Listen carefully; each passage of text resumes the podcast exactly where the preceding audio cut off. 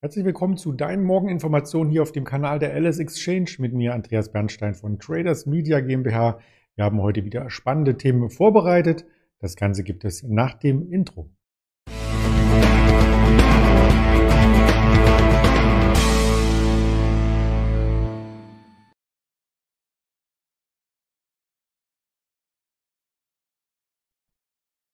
Wir schreiben Donnerstag, den 22. Juli 2021 und wir sind bei der LS Exchange hier an der Marktvorbereitung, vorbörslich das Ganze mit den Themen, die ich schon einmal eingeblendet hatte. Denn wir sprechen heute über den DAX, wir sprechen über Bitcoin, über CureVac, über Novartis. Das sind die Themen, die uns am Morgen beschäftigen. Und im Laufe des Handelstages gibt es natürlich noch viel mehr Themen. Und zwar mit dem Ingmar Königshofen gegen 11.30 Uhr. Da werden wir über Fluggesellschaften unter anderem sprechen. Denn die sind ja auch von den Reisebeschränkungen direkt und indirekt, wenn man sich die Frankreich-Meldung anschaut, betroffen. Der DAX hat am Mittwoch den Aufschwung weiter vollziehen können. Am Montag, wir erinnern uns, einer der schwächsten Tage des Handelsjahres. Über 400 Punkte ging es nach unten. Wir sind nur kurz vor der 15.000 zum Stillstand gekommen, haben dort abgebremst. Am Dienstag dann der Rücklauf zur 15.300 knapp darunter geschlossen und gestern am Mittwoch gab es dann die den Übersprung über die 15.300. Das war ja die Marke, welche sich Trader mehrfach angeschaut hatten, weil es bis dato das Juli-Tief war und auch das Juni-Tief. Also am Montag ist einiges charttechnisch erst einmal an Unterstützungen gebrochen worden, die nun zurückerobert worden sind. Also gestern sieht man ganz deutlich über der 15.300 bereits am Vormittag dann nochmal ein Rücklauf auf das ähm, Niveau, was wir am Dienstagabend gesehen hatten. Und dann ging es weiter nach oben bis zur im Xetra-Markt 15.420. Und das ist genau das Wocheneröffnungsniveau nachbörslich. Deswegen der Chart noch einmal ein bisschen weiter gezeichnet. Ging es noch mal ein Stück weiter voran um die 15.450.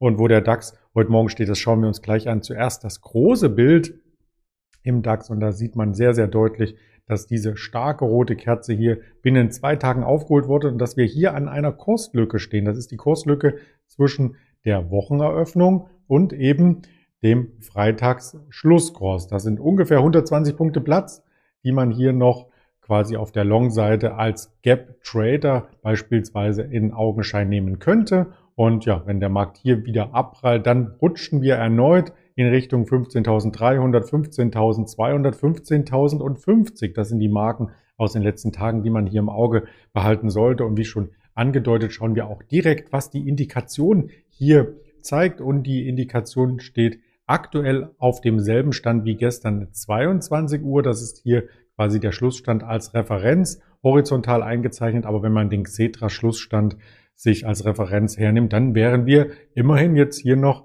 40, 45 Punkte im Plus. Also das sieht gar nicht mal so schlecht aus zum Start in den Donnerstag und von den Einzelaktien her können die Verlierer der letzten Tage heute auch wieder ein bisschen zurückgewinnen. Der RWE war mehrere Tage unter Druck, heute wieder über der 29er Marke.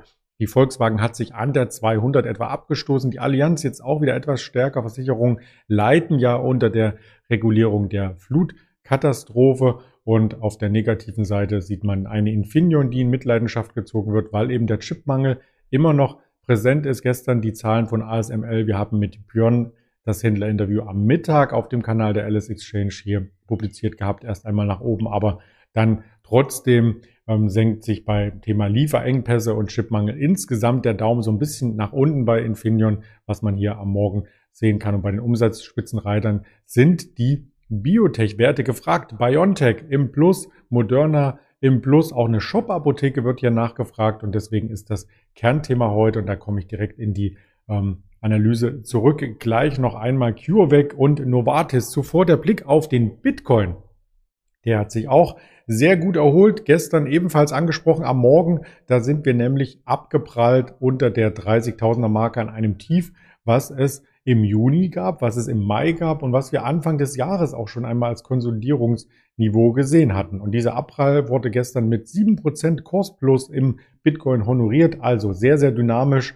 Die 29.500 in etwa war die Marke, je nachdem, welche Bitcoin-Börse man sich anschaut, wo der Kurs abprallte. Und nun ging es über 2000, fast 3000 US-Dollar wieder nach oben. Und die Frage ist nun, kann der Bitcoin diesen Schwung mitnehmen und vielleicht diesen Abwärtstrend, den wir seit Mitte Juni haben, hier brechen und vielleicht auch Richtung 35.000, 36.000 oder gar 40.000 empor steigen. Das wird die Krypto-Fans auf jeden Fall interessieren und in Atem halten. Ich habe schon angedeutet, äh, Blick auf SAP nach den Zahlen hatten wir gestern angestellt und heute wollen wir auf die Pharmaindustrie schauen, auf CureVac, auf ähm, Novartis und ja, als erstes vielleicht den Kurs von CureVac einmal ins Bild rücken. Wir hatten hier sehr, sehr starke Abgaben, weil eben die Zulassung nicht erfolgt ist. Die mangelnde Zulassung, die hat das Unternehmen stark zurückgeworfen, auch den Aktienkurs stark zurückgeworfen von diesem Tief. Das sieht man im Linienchart nicht ganz so. Die war im Tief, die Aktie bei 32, 33. Dann ging es nochmal auf über 60, also fast eine Verdopplung von dem tiefen Niveau aus, als dieser Rutsch kam und jetzt wieder eine Konsolidierung Richtung 40. Heute Morgen ein bisschen im Plus wegen genau dieser Meldung, ähm, denn in den ersten drei Monaten des Jahres, da ging es ja darum, ob eben das äh, Pharmageschäft von Novartis aus Basel belastet wird oder ob man sich neuen Ideen zuwendet. Und da hat Novartis eben gesagt, wir möchten den äh, Corona-Impfstoff von CureVac aus äh, Tübingen ähm, quasi produzieren, das Vakzin. Und sie beginnen auch damit, das Ganze zu produzieren, obwohl man hier noch keine Zulassung hat und wenn es eben nur eine Wirksamkeit von 48 Prozent weiterhin haben sollte, also da wird immer noch ein bisschen nachgebessert, dann äh, wird auch trotz Produktion das Teil in Europa eben nicht zugelassen. Und wenn es nicht ähm, zugelassen wird, ja, dann wird vielleicht umsonst produziert. Das ist eine große Frage.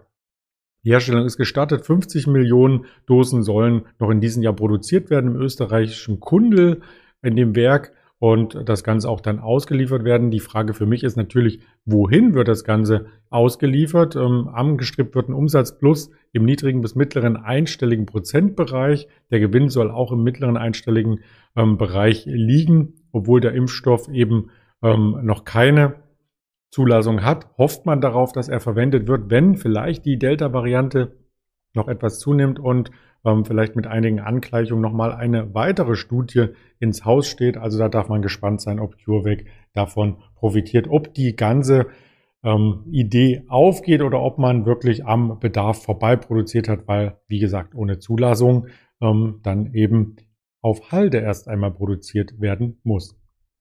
Die Auswirkungen auf Novartis, die sind ja nicht zu sehen aktuell. Der Pharmakonzern insgesamt hat sich in den letzten ähm, drei Jahren hier auch kaum merklich verändert. Also wenn man sich da die Performance anschaut, da ist nicht viel passiert. Auch nach unten ist nicht viel passiert, nach oben aber auch nicht. Also zwischen der 82 ungefähr und der 70 ist eine Handelsspanne, die wir nun in den letzten Wochen und auch in den ganzen Monaten diesen Handelsjahres nicht verlassen konnten. Vielleicht mit dieser Meldung, wenn es dann doch eine Zulassung gibt, könnte das Ganze anders aussehen.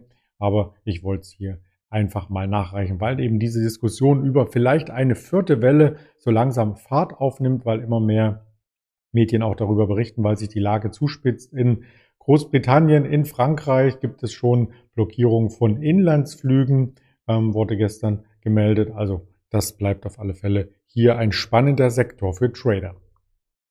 Auf folgenden Kanälen sind wir zu erreichen und auch zu sehen, nicht nur auf YouTube, sondern auch auf Twitter, auf Instagram, auf Facebook als Hörvariante, auf Spotify, diese und auf Apple Podcast.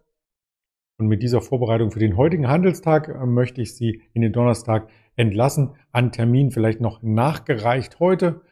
13.45 die EZB-Sitzungsentscheidung, wo nichts erwartet wird, aber 14.30 Uhr die Pressekonferenz.